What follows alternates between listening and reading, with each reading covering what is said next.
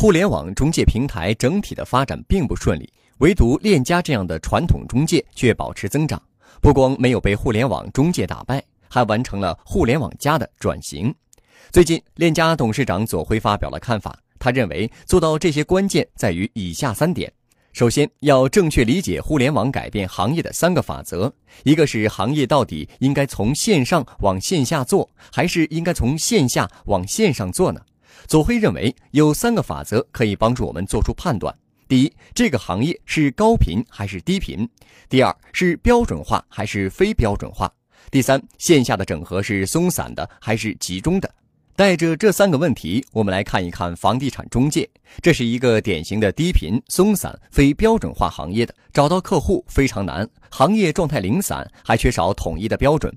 对这样的行业来说，线下的服务才是核心。应该从线下往线上做，你看链家不就是这么做的吗？在线上，链家网提供真实、透明、精准、对称的数据，而遍布全国的门店又组成一个线下的链家网。这里不仅能让客户体验服务，还能让经纪人做业务、做培训、开展精神建设，是一个办公室加学校加教堂的综合体。而且还有一个不能忽视的数字，就是这些价值巨大的线下门店在运营成本里占比还不到百分之八，性价比非常高。从这个比例也能看出，互联网中介所说的通过消灭线下门店来大幅度降低佣金根本就不成立。其次，链家完成互联网加转型的第二个要点就是放弃短期利益，不挣信息不对称的钱。几年前，地产中介有一条潜规则。就是真假房源同时发布，先用假房源吸引客户，再从里面找机会推销真房源。这么做的结果只有一个：规模越大，名声越差。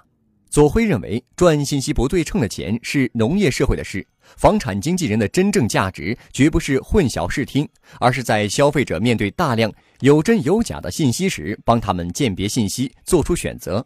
所以几年前，链家开启真房源行动。刚开始的三个月，链家的地产经纪业务连续下滑，还引发了离职潮。但随后业绩又迅速回升，因为消费者并不傻，他们最终会明白谁才是信得过的。业绩回升也是早晚的事，链家的做法也是大多数聪明企业的做法，放弃那些短期看起来还不错，长期却很麻烦的事。链家转型的第三个要点是培养有职业尊严的经纪人。左晖说：“服务业本来就是人才的洼地，房地产行业更是洼地中的洼地。房产经纪人需要尊严，而尊严是自己挣取来的。靠什么呢？一是专业，二是操守。说到专业，左晖特别强调，这里所说的专业不是技巧，技巧一般都是话术，也是教人怎么骗人。而链家要培养的专业，是经纪人满足消费者需求的能力。”哪怕是教给他们该怎么接入客户的电话，都是一件很有意义的事。而说到操守，前提是得教会经纪人用长远的目光看待自己的工作，建立长期的职业规划。只有把它当成终身职业，才不会去欺骗消费者，这个职业的流失率才会降低。